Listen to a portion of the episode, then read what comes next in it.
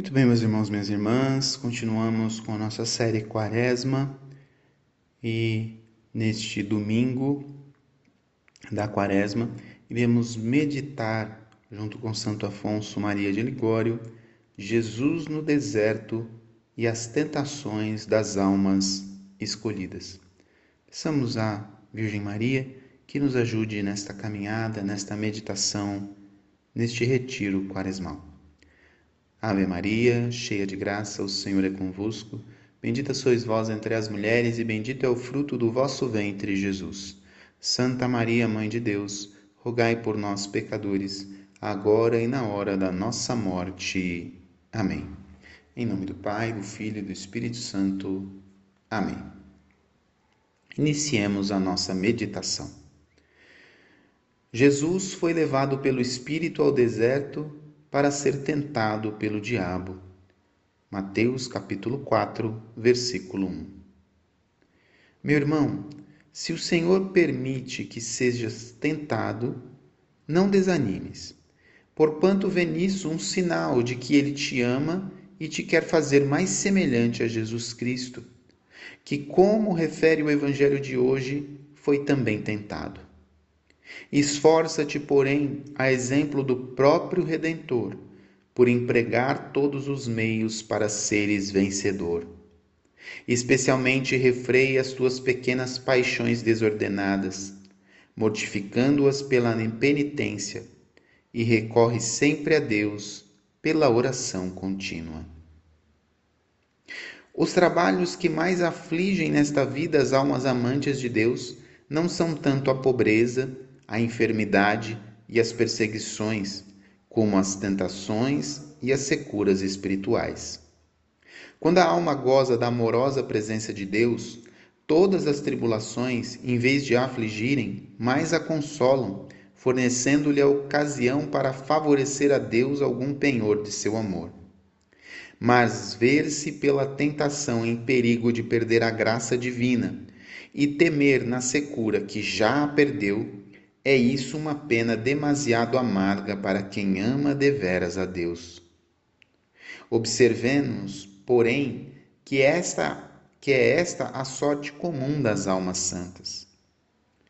Porque eras aceito de Deus, por isso foi necessário que a tentação te provasse. Quem foi mais santo do que Jesus Cristo? Todavia, ele foi levado pelo Espírito ao deserto para ser tentado pelo diabo.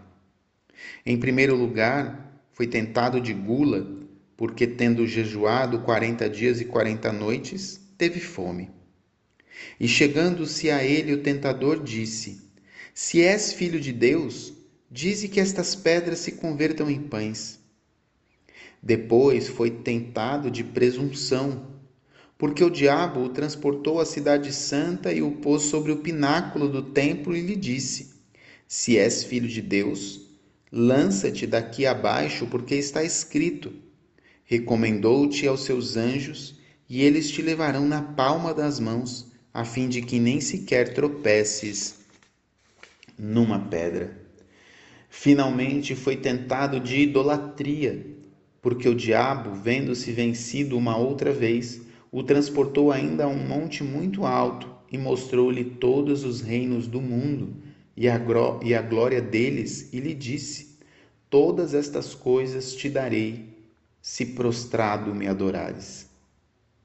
Uma alma, pois, por se ver tentada, não deve ainda temer como se já tivesse caído no desagrado de Deus, que a quer tornar mais semelhante a seu Filho unigênito e dar-lhe ocasião para adquirir grandes méritos para o céu.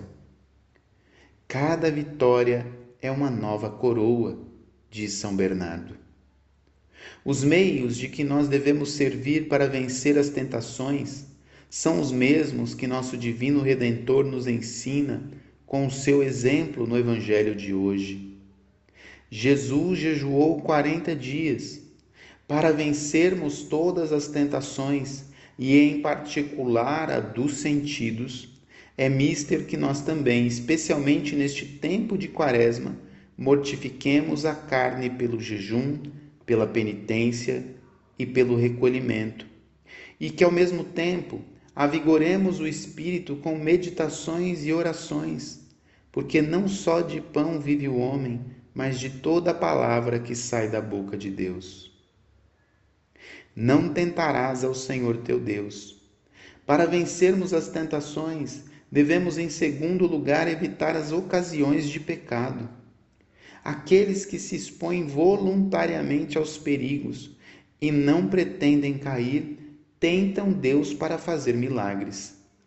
A custódia dos anjos de São Bernardo é prometida a quem caminha nos caminhos de Deus, e não àquele que se expõe voluntariamente ao perigo de cair num abismo.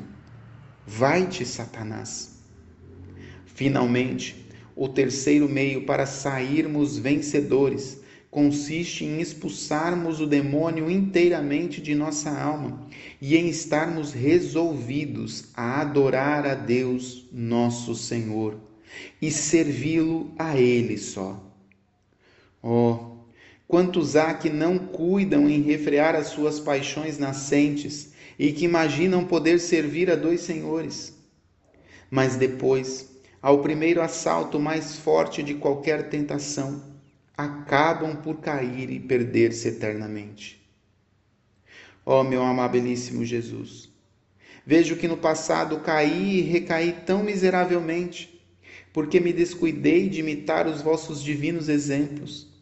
Arrependo-me de todo o coração.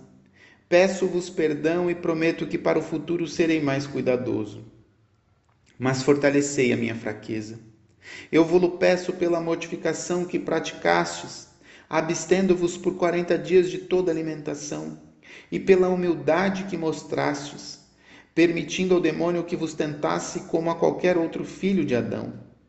Ó Deus, que purificais a vossa igreja com a anual abstinência quaresmal, concedei à vossa família que com boas obras execute o que de vós deseja obter com a sua abstinência.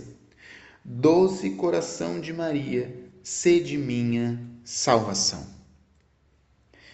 Que ao final desta meditação nós possamos pedir a intercessão de Nossa Senhora, que ela nos ajude a recordar aquilo que mais tocou o nosso coração nesta meditação, para que durante este dia nós possamos degustar novamente esta palavra de Deus que vem ao nosso encontro, dita por Santo Afonso Maria de Ligório.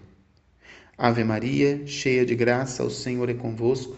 Bendita sois vós entre as mulheres, e bendito é o fruto do vosso ventre, Jesus. Santa Maria, Mãe de Deus, rogai por nós, pecadores, agora e na hora da nossa morte. Amém. Rogai por nós, Santa Mãe de Deus, para que sejamos dignos das promessas de Cristo. Amém. Deus abençoe você. Em nome do Pai, do Filho e do Espírito Santo. Amém.